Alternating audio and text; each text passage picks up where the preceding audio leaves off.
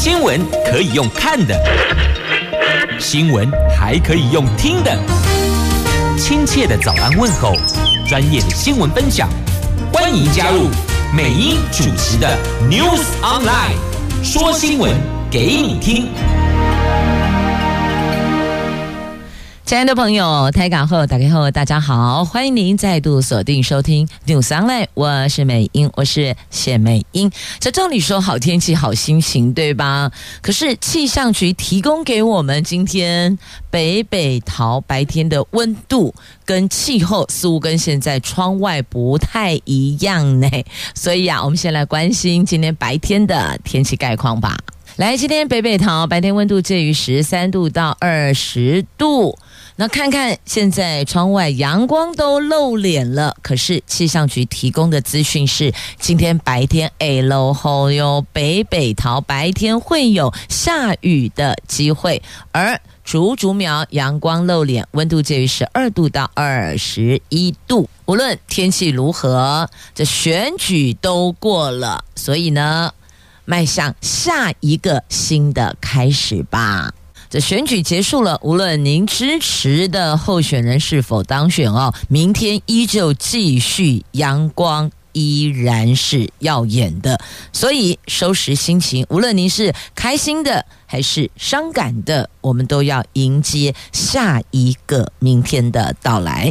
好，那么来看四大报的两则头版头条，今天自由、中时、联合头版头都是这一则。我们的大选结束，白宫美国那儿哦派人祝贺赖清德当选，重申关切台湾海峡和平稳定，而且大选才落幕，隔天美国代表团就来了，火速抵达台湾，要跟现任的总统以及五二零宣誓就职的新任总统两个人要会晤，有一些。拜登所关切的议题，所以这个媒体标题是这么下的哦，《中国时报》：美国高阶代表团火速抵达台湾，这前国安顾问、副国务卿率团来访，今天跟赖清德进行闭门会。好，这是今天四大报的三则头版头条新闻。那么，《经济日报》的头版头讲的是股市啊，这个台湾股市的资金即将归队，外资圈说大选结果完全符合原先的预期。这个大选指的就是总统那一席要大选，结果完全符合原来的预期。好，那么另外呢，在今天的。联合报头版下方还有提到社宅租金传出了掌声哦，这福州和宜社宅每个月最高将调万元，个十百千万，哇，五位数字耶！居民大叹住不起哦，他们说选前动涨，选后就涨。这很多都会这样啊，你接着看吧。我们的民生物品，还有最基本的哦，这个水电瓦斯，你看看后续涨还是不涨呢？好，这是在今天联合头版下方也带到的新闻话题。好，那么我们来看哦，这个代表团火速抵达台湾，这二零二四总统大选前天，有星期六落幕了，美国。有一支跨党派资深代表团，昨天马上就抵达台湾。据了解，民进党总统当选人赖清德今天将跟美国代表团闭门会面，讨论相关的议题。总统府昨天晚上也通知，今天新增加行程。总统上午在总统府接见美国跨党派资深代表团。那外交部说，美国政府寻王力，在我们大选之后会指派。派资深代表团造访台湾，美国前国家安全顾问哈德利以及前副国务卿史坦伯格组成了跨党派代表团，由 AIT 主席陪同，昨天起到十六号造访台湾进行访问。那英国金融时报在上个星期报道，美国跨党派资深代表团将在台湾大选结束后访台，虽然台湾、美国官方都强调这个是依循往例、依循前例的行程，但是美国代表团在台湾选举结果出炉后第二天就到了，速度之快呀，仍然让政坛与国外的媒体觉得颇不寻常，似乎嗅到了不太寻常的气味哦。那么除了会见新当选的台湾的领导人之外，他们也将会见我们在野党领袖，因为立法院翻转过去了，没有过半，没有单一党派过半席次，所以也会会见。在野党的领袖，这在野党各领袖到底是这个只有会见两位在野党领袖呢，还是会会见所有的在野党领袖？这后续他们会公布。那么在此之前，外国媒体就预告，美国将派出由前高层官员组成的非正式代表团抵达台湾访问，传递台湾美国关系的重要性，同时重申华府一个中国政策的立场。并且有不具名的美国官员说，虽然派出代表团访台可能会引发中国大陆的愤怒，但这个举动符合美国过去的一贯做法。所以他们的这个代表团是非正式代表团，看到重点了没？非正式，而且来的是前国家安全顾问、前副国务卿。有没有看到前就是前任卸任了哦？那也在台湾跟中国之间的那个关系中，他们去取一个平衡点来是一定要来的。那么有重要的议题，有他们非常 care 的事情要和。台湾的新领导人沟通，但是呢，这个中国方面也是会有他们不爽的情绪，尤其中美现在还有一些经贸上面的问题要去撮合哦，所以等于说这个敏感时刻要怎么做，做到彼此虽不满意，但勉强都能接受，而不破坏现，而不让现有的关系更加恶化，这个就是。另外一种杠杆了。好，这是在今天三报头版头条的新闻。这选后最大条大概就是这一条。好，这个美国高阶代表团火速抵达台湾了。这是拜登任内三度派代表团造访台湾。这前两次无关选举哦，这前两次一个是在二零二二年，是前年，不能讲去年哦。好多朋友还习惯称。二零二三年是今年，已经二零二四啦，已经是一百一十三年喽。好，那么另外呃，前两次一次是二零二二年的三月一号，一次是二零二一年的四月十四号，这等于是他任内第三度派代表团来台湾。那么而且呢，这一次呢是在拜登针对我们总统大选结果出炉后。发出恭贺赖清德在大选中胜出，然后马上提出对大选结果看法严明，美国不支持台湾独立。他讲完之后呢，代表团立刻出发前来台湾，所以昨天。都到了哦，昨天都到了，今天将会进总统府拜会蔡总统，还有在民进党的中央党部拜会赖清德。那另外呢，以及在野党的领袖也会也都在会见的名单上哦。好，就是美国派代表团来，最重要的就是表明美国长久以来对台湾海峡和平稳定的关切。还有支持台湾维持繁荣、持续成长，然后再来就是他们不支持片面改变现状哦。听懂了这句话比较有学问呢。好，来了，接着。会谈什么？什么能说的？什么不能说的？哦，那就看看接下来媒体如何报道。什么是能对外说的，媒体就会写出来；什么是不能对外摊在桌面上讲的，这个大概就不会写。但重点我们都充分掌握。就成如这次的大选结果。在坊间盛传的地下赌盘呢，都已经先把顺序开出来了。诶，好像结果还真的诚如日前还没投开票之前，坊间所预言的，毫无落差，只是那个票数哦抓不准，大概多少票，但大概排序出来了，有个底了。好，那么所以重点就是呢，选举结束了。激情全部回归平淡，因为明天还是要继续，日子还是要继续。无论就是那句话，无论您所支持的候选人当选了，还是下次再努力。我们都得整理自己的心情，因为自个儿的生活是自个儿要过的，对吧？谁当选，他会帮你给付柴米油盐酱醋茶吗？他会帮你付水电费吗？他会帮你付管理费吗？不会嘛？所以还是回归到我们自己本职身上。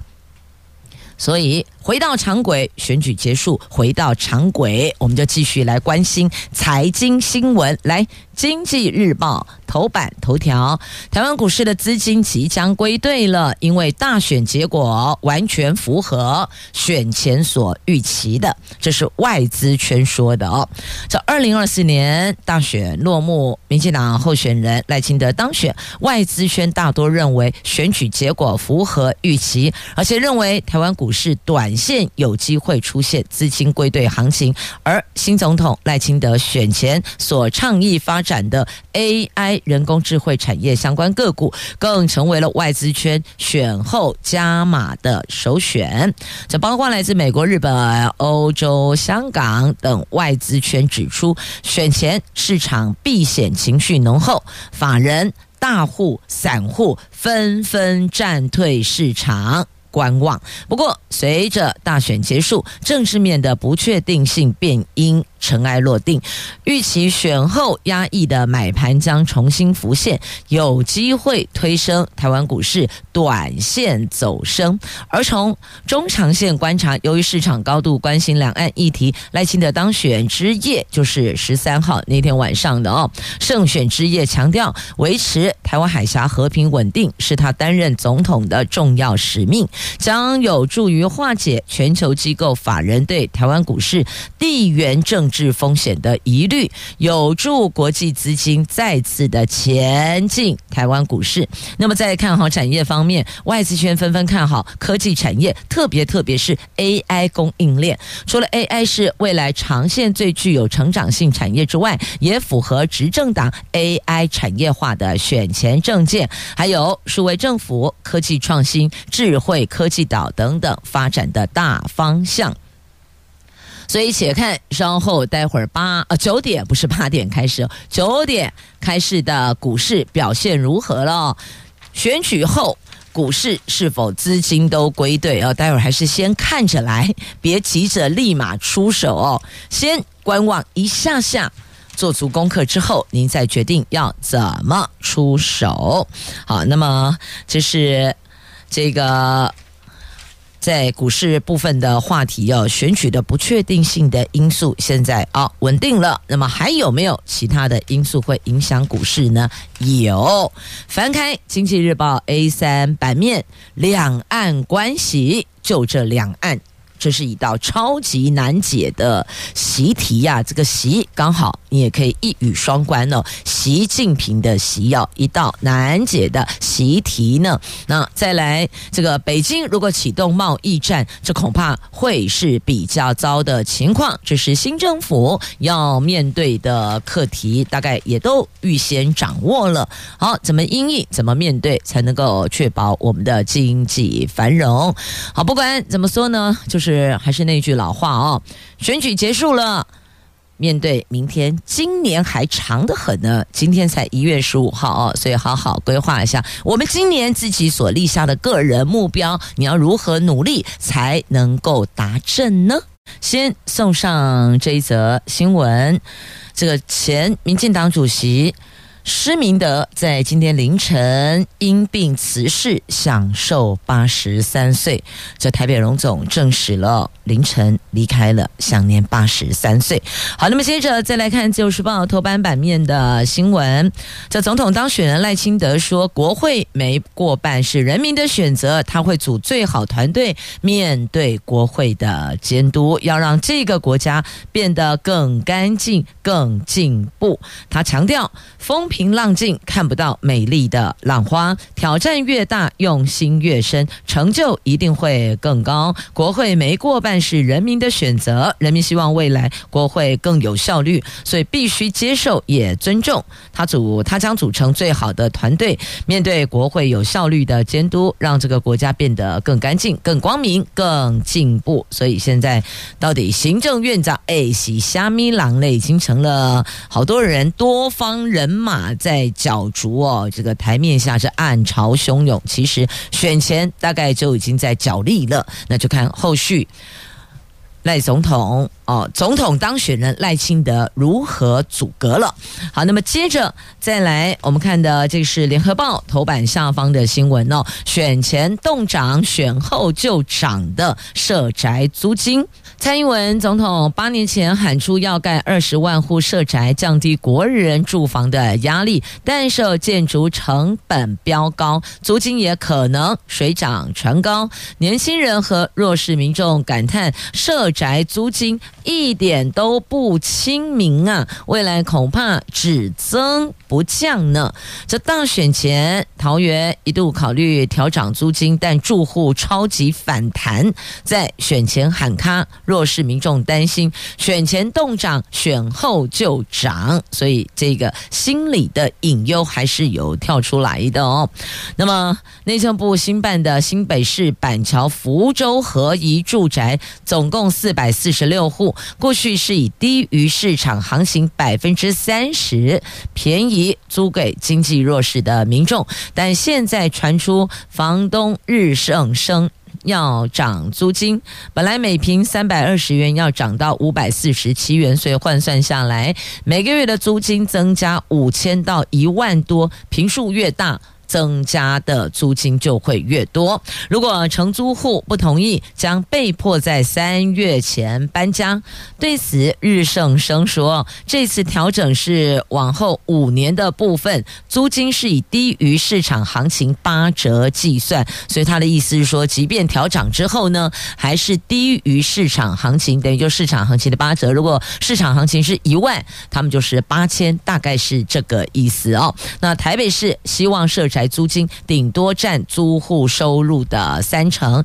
住宅社社会住宅推动联盟研究员廖廷辉说，曾经有经济弱势朋友抽到台北市的社宅，但是看着租金占收入四成到五成，他不得不放弃。等于就是说，连社宅也是这么高。如果社宅底层的人民租不起政府盖的公共住宅，那请问，请问这些人还能够住到哪儿去？呢，所以这个是另外一个问题，要就变成说，他还是得在原来亦或者其他比较环境更糟的地方继续的度日。因此，这个社宅的租金要怎么样去做一个调整，符合照顾经济弱势的百姓，这个就是政府的智慧了。好，这是在今天联合头版下方的新闻。那您看一下啊，就是有关社宅的话题。当然，也是因为我们现在的整体的社会的结构，贫富差距越来越大，所以要如何租金减压？你想想看，怎么做？是比较有效度的，可以大家集思广益。讨论出一个可行性的方案，亦或者几个可行性方案来做选择。讨论之后做选择哦。民间团体呼吁推整建型社宅，那么还有控制闲置的空屋，是不是进行总盘点？那提供业者以租以修代租，修缮的修哦，租赁的租，以修代租。学者说，应该要增加弱势租住比。例这个部分要有，不然的话呢，你想想看哦，付完租金，最后口袋所剩不多，那我还要支付柴米油盐酱醋茶、开门七件事，还有水电瓦斯费用要给付，所以你说住户压力大不大？当然大呀！如果我的租金呃租金支出，房屋的租金支出占我收入总收入的。四成到五成，那真的生活会比较艰困辛苦，因此那个比例要怎么去换算呢？那个租金价格要如何去做一个调整跟检视呢？翻开今天联合 A 六版面，整个版面还是有相关的报道，整个版面都有报道哦。那么现在政府有提出说要加码补贴啊，民间团体说是不是可以先做到租得好，再来谈其他？那未来还有没有地土地可以盖？社宅呢？像台北市是寸土寸金，这我们现在大家都知道了哦。那么还有没有什么其他的方式可以解套呢？来，大伙儿想想看吧，解决解决这个当前的难题吧。另外还有一道难题，这恐怕哦不是我们个人可以去协助讨论解决的。来看今天《中国时报》头版下方的新闻：陈水扁前总统陈水扁又踩就审能力的底线，他不能上法庭受审，却能够帮女儿打赢官司，所以这到底该如何看待呢？这前总统陈水扁夫妇被控贪污国务机要费案一亿多元呢，这个案子，民进党以执政优势修法除罪，一笔勾销所有的刑责。陈水扁另外涉贪四个案子，则是因病庭审中哦，因为生病了，所以庭审。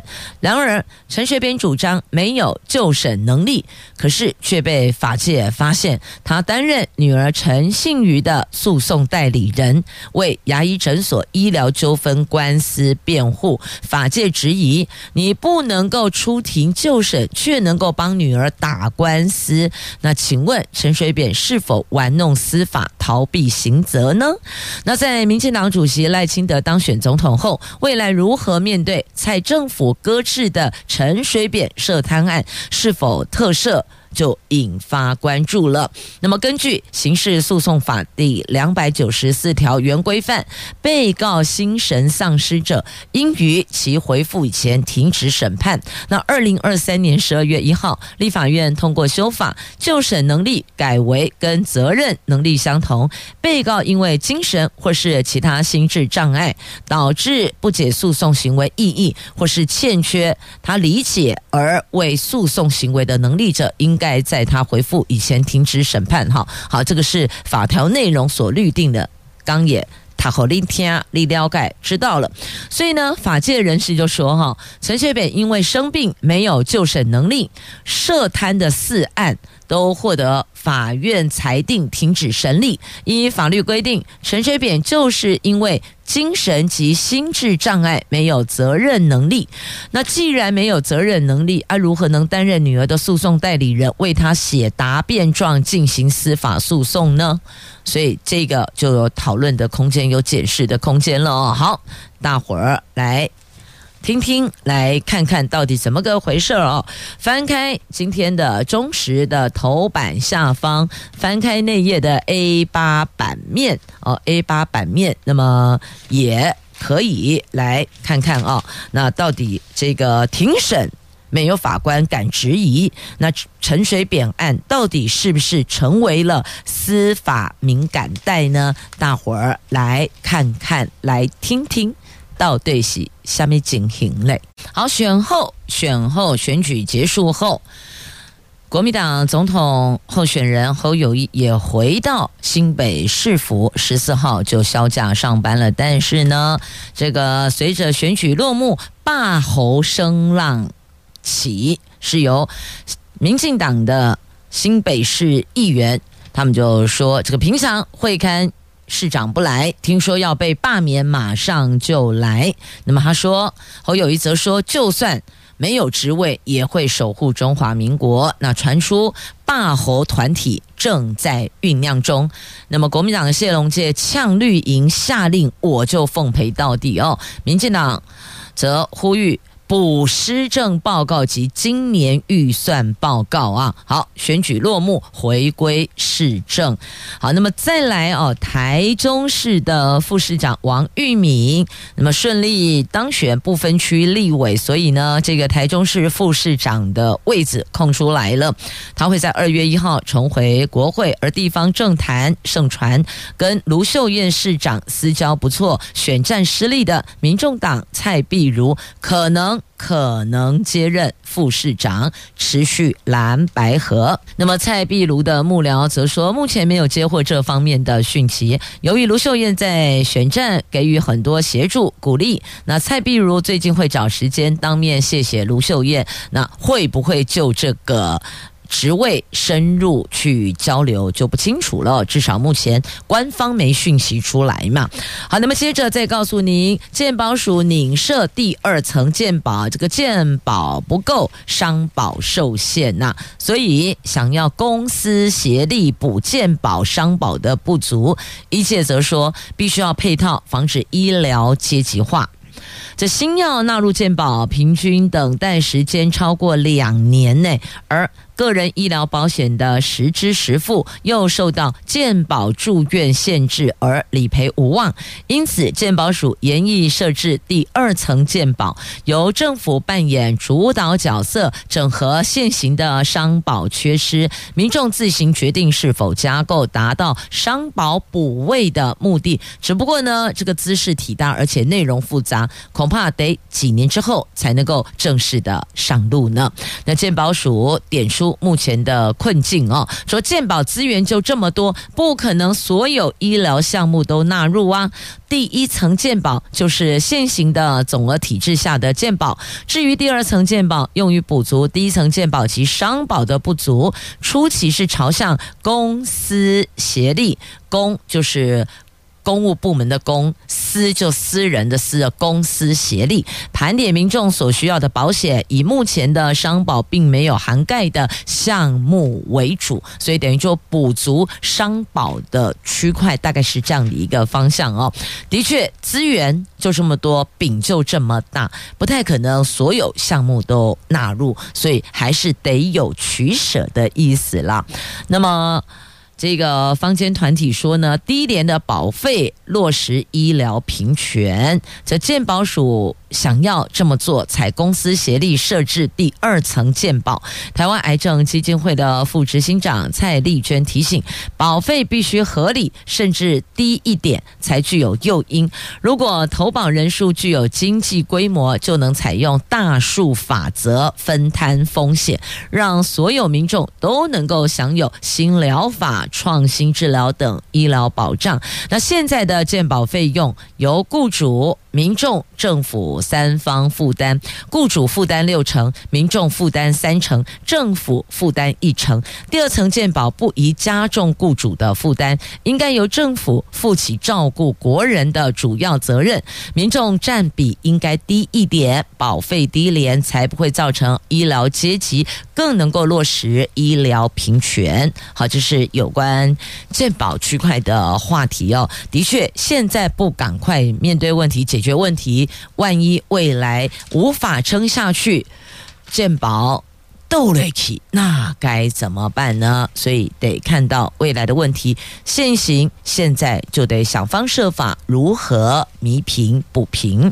好，那另外还有一个话题，由大家来讨论看看哈，听听大家的意见。这个折叠刀，警方呼吁要列管。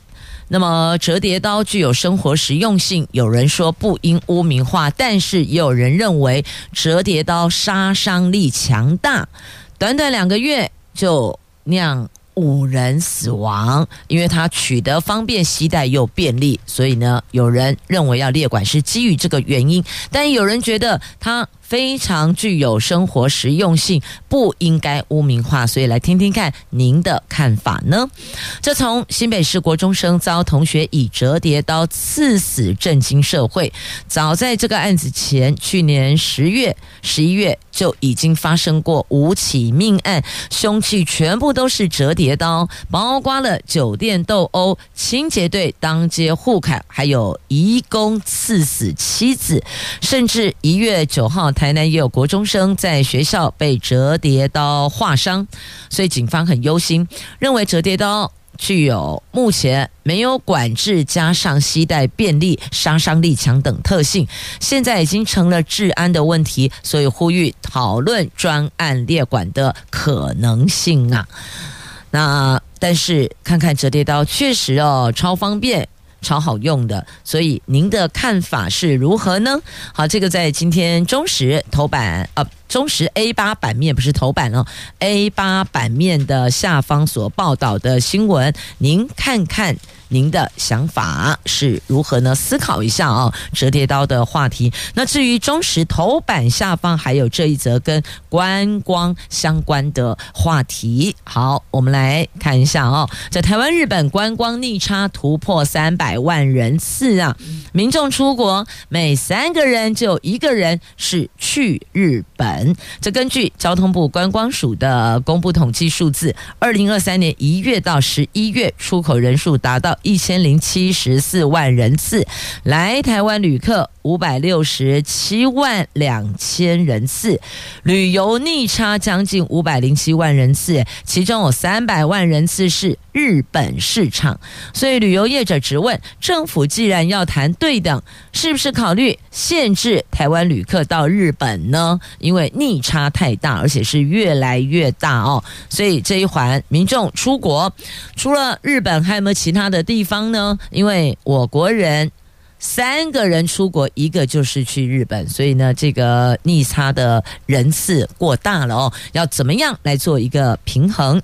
那有两端，一个是增加日本来台湾的旅游人次啊，再来另外一个就是多开拓我们出国观光的旅游。景点哦，地区城市，那多做一些推荐哦，或许这也是一个米平逆差的方式哦。好，这是在今天中时头版下方的新闻。来，接着我们来看啊、哦，这个新政挑战卫福部首推健保跟人工生殖法，这个健保涉及层面广，薛瑞元直说这个是艰巨的任务，另外还要再确认。高端合约公开进度，这十五号就今天要再确认。这总统选举结束了，财务永续是亟待解决的重大问题，就健保改革区块的财务永续。那卫福部长坦言，医疗政策将面临两大重要课题，首先是全民健保法修法，这是一件很大的事情，而且是艰巨的任务。第二个则是人工生殖法，成为无可逃避，必须有。优先处理的法案。至于高端新冠疫苗采购合约什么时候公开呢？卫福部说十五号会联系高端。好，这是薛瑞元十四号出席台湾。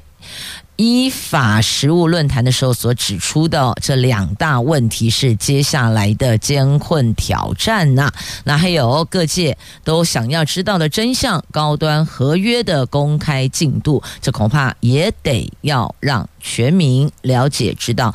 虽然当选。但是呢，毕竟这个选票也没过半哦，所以还是得给全体国人一个交代。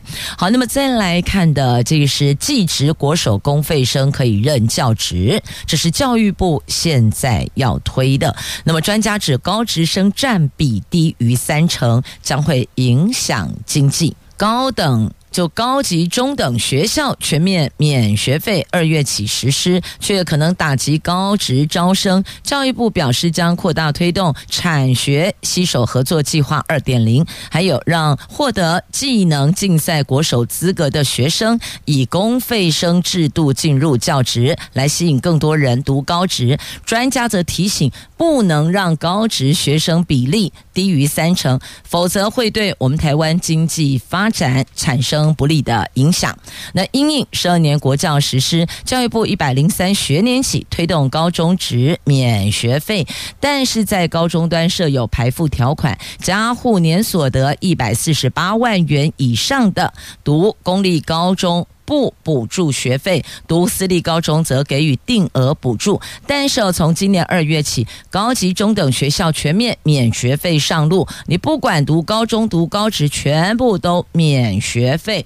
而对于这一项政策可能冲击高职招生，教育部国教署说将扩大推动产学携手合作计划二点零，参与的高职生除了在厂家实习时可以领取生活津贴，在学校上课期间。千，每个月也可以获得奖励金五千元。同时，教育部每年会挹注超过两亿经费，充实高职的教学实习设备。哦，他们希望透过这样的方式留住高职生，大概是这样的一个想法。因为如果一旦高中高职全部都全面的免学费之后，会不会进入高中端的学生更多，反而让高职部分的生源会流失？所以呢，在教育部也有一些想法方案要推动留住高职生。那么除了生活津贴之外，还有奖励金。那么教育部每年也会充实高职的教学实习设备哦。其实进入高职学的就是技术技能，能够马上。这个无缝衔接进入职场，大概是这个概念哦。所以拿证照学技术很重要。那么学技术，你的设备有没有到位？那个也很重要。设备不到位，你的技术是没有办法提升的。所以呢，教育部每年挹注两亿经费来充实高职的教学实习设备，让高职生毕业之后，如果可以的话，再进入。科技大学或技术学院在充实您的专业，无论是理论上的或是实务上的，更加扎实，再投入社会。那么升学制度不利，高职生这十年来人数腰斩，等于说你把十年前高职生的人数跟现在的在校高职生的学生人数做比较，发现是腰斩的。这代表呢，在这么多年来政府所丢出来的这个方案恐怕不具有吸引力，所以要如何稳住高职生源，这个教育部要再思考思考，想想看了。好，那么再来这个话题哦，大伙儿来听听看哦，这个国民党的。亦或者无党的也可以来发表一下自己的看法哦。这总统大选结束，那国民党没能完成政党轮替。国民党前发言人萧敬言在昨天十四号开出第一枪，主张党主席朱立伦应该要对。没能完成政党轮替，请辞负责。不过新北市长侯友谊说，结果未尽人意，完全是他个人在整个选举过程中打拼不够，他自己要负起所有责任。他力挺朱立伦，希望朱立伦能够继续带领国民党。赢得民众未来的期待，所以我说这个是国民党内的这个事情。那么无党也可以发表一下看法啊，至少不算是他党嘛。哦，这个这一场选举，你说这个党主席，这各党都一样哦，不管是蓝的、绿的还是黑白花的，所有党主席都必须要为选举的结果负起责任。那国民党虽然没能赢得总统大选，但是立法院至少没有让。这个单一政党过半了吗？哦，那至少这一环好像以桃园来讲好了，桃园是国民党立委选举算选的漂亮的哦，国民党六席全雷党，所以这到底？功过如何？这党内自己去评估哦。不过看朱立伦这个前县长哦，朱立伦现在面临的是往前一步是悬崖，退后一步是深渊。你让他如何是好呢？这选举未能尽如人意，但也不是太糟糕。所以这个国民党内自个儿再斟酌斟酌吧。那你们所力挺的下一个领导人是否还有更强大的量能，能够稳住国民？民党这个也是要思考的哦，这我们五党这样子来看待哦，这五党没有立场的问题，就纯粹就事论事，这国民党内问题自个去讨论讨论，斟酌斟酌吧。我们这继续送上这个《自由时报》头版下方这一则新闻，这真的就很可恶了，真的一定要骂，这不可以这样子的哦。大人欺负小 baby，而且还是合格保姆，哎，领有合格保姆证的合格保姆，竟然三天把人家的孩子搞到脑损伤，永久性脑损伤，哎，这结论是什么？这过程是什么啦？过程就是说，婴儿哭闹这难免的嘛。小 baby 就几个字，不是哭就是笑，不是屎就是尿，不就是这样子吗？你还是领有保姆证的合格保姆，连这一点的耐心、爱心都没有。我真的怀疑你那一张保姆证是鸡腿换来的吗？这恶保姆。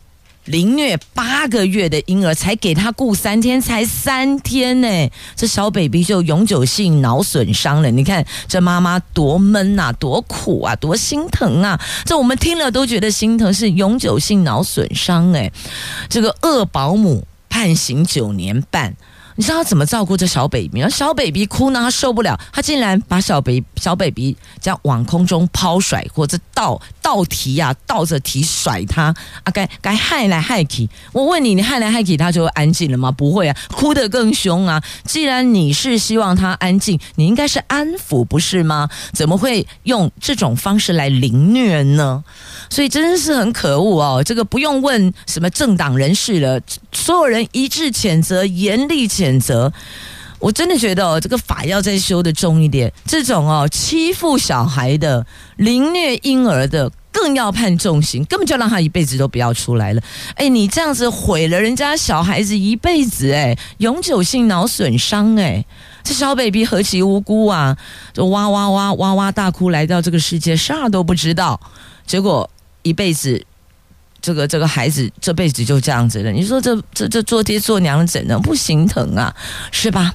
好，我们来看这个苗栗市长将进行补选哦，因为苗栗市长当选立委了，所以这苗栗市长得进行补选。地方有多位民代表明。有兴趣将投入选战呢，所以这儿选举落幕，那儿选举要开始了。好，苗栗市长的补选，那么接着再来看哦，这新竹市的特教助理员将核发全学年聘期。这为了要让特教生能够获得更优质的教育以及照顾，新竹市政府去年投入五千七百万元，给予各校聘用特教助理员，从一月份起。也调高特教助理员的基本薪资。十四号更宣布，从一百一十二学年度起，特教助理员将核给全学年聘期，劳健保不中断，保障特教助理员的权益。好，那不但是这个特教助理员啊，像桃园的这个临时。呃，这代理应该讲代理老师哦，桃园的代理教师也是全年期聘期哦。这是张善政市长上任之后，那他认为的确寒暑暑假老师还是要备课啊，你没道理说这寒暑假不给人薪水吧，是吧？好，那么接着再来看一下哦，就除了这些新闻之外，我们来送上一些比较温暖温馨的。这个选举刚结束，可能有些人情绪还没呃平复呢，还没回复呢。有人太开心了，太激情了；有人太难受了哦，心里太苦闷了。好，来。我们送上一些些这个让大家看到未来希望的新闻。来看，这是第二十一届灵州山桃园区普仁奖，在昨天举行颁奖典礼，有一百四十三位小太阳脱颖而出，写下历年新高。其中有一位陈宇安，自幼失去双亲，但他没有被困境给打倒，他用武道传递正能量，赚到的比赛奖金和奖学金全部都。拿来买金戒指或是羽绒衣送给外婆，报答外婆的养育之恩。他和另外八位学生一起获得推荐入围全国普仁奖。所以我要提的就是哦，这孩子的品格教育非常非常重要，还有伦理、品格、伦理超级重要的。你看这孩子从小是外婆带大的，所以呢，他把。赚到的比赛奖金跟奖学金全部都送给外婆，拿拿这个拿去买金戒指啦，或是买羽绒衣给外婆御寒呢？你说这份心思真的让我们这些做大人的长辈的哦，这有时候也觉得会汗颜。那你看看这个小小小孩都知道要这样报答养育之恩，请问啊，我们这些大大小孩，你对您的爹娘？又如何了呢？这工作忙碌，你有自个儿的家庭要照顾，但别忘了哦，嘘寒问暖不可少，打打电话、视讯一下也挺好啊。记得看看小孩，想想我们自己哦。那再来呢？这个对我们这个做爹做娘来讲哦，这个孩子这么懂事，真的再苦都值得了，对吧？接着我们来看这个渔电共生养殖海胆，今年要进行技术移转。这个海胆是高经济价值的水产品，是海中珍味之一。农业部的水产试验所近年来投入研发海胆育苗养殖技术，顺利在光电设施覆盖的渔场试验养殖成功。而且人工养殖的海胆可以透过饲料成分调整风味，预计今年就会进行技转。那么人工养殖除除了解决饲料问题，还有后续加工程序有待解决啊。那么另外呢，澎湖的马粪海胆量产还要再等等，原因就是因为养殖池不足，设备不足啊。讲到海胆海边来看，这个马公渔港船坐在礁岩上、礁石上呢，船员赶紧跳船逃生啊！这个是生满星六号渔船，昨天凌晨准备进入澎湖马公港，在金龙头附近，疑似因为退潮搁浅，坐在礁岩石上。一名台湾籍和四名印尼籍船员跳船逃生，澎湖岸巡队还有澎湖县消防局全程戒护，直到昨天中午趁涨潮的时候才脱离礁岩。好，那么再来看哦，看完海港，来看看我们的日月潭。日月潭调节发电不是缺水，有人说哦，怎么又看到九蛙蝶象？是不是最高博啊？哦，啊，不是啦，我们是调节发电，不是。缺水，这南投入冬以来少雨，日月潭的九蛙蝶象，我们九只青蛙叠叠叠叠起来，昨天有七只青蛙浮出来了，露出水面了。台电大关发电厂说，水库中的水并没有变少，而是拜太阳光电所赐，已经够供应白天用电量，所以将水力发电后的雨水暂放下池，等午后把水源抽回存放，水位。就会再度回升到满水位了，所以免丢惊。好，接着再来看一下像这个超美的台湾角金龟，龟甲龙喜空金妹哦？来看一下这个金光闪闪的台湾角金龟。这个台中市东光国小三年级的教师团队昨天到大坑生态走读，意外在风洞石公园发现俗称鹿角金龟的台湾角金龟。因为全球其他地区很难看到，连国外的昆虫研究员也难敌魅力，专程飞来台湾钻研呢。那参与活动的老师指出哦，熊虫头上长着一对形状像鹿角的角，那还有。细长的前脚跟大型脚爪，是台湾低海拔森林的特有种甲虫，而且是金色的，所以叫做台湾角金龟啦。好，这个是节目最后提供给您的，让大家再快乐起来，看看这些愉悦的新闻或是温馨的新闻、赏心悦目的新闻，您的心情也会变好哦。好，来节目最后。送上草蜢的歌曲，我要让你再快乐起来。来，快乐是自找的，不好的心情、负面的情绪都把它抛出脑后吧，寻找正能量。也感谢朋友们收听今天节目，我是美英，我是谢美英，要开心哦。我们明天上午空中再会了，拜拜。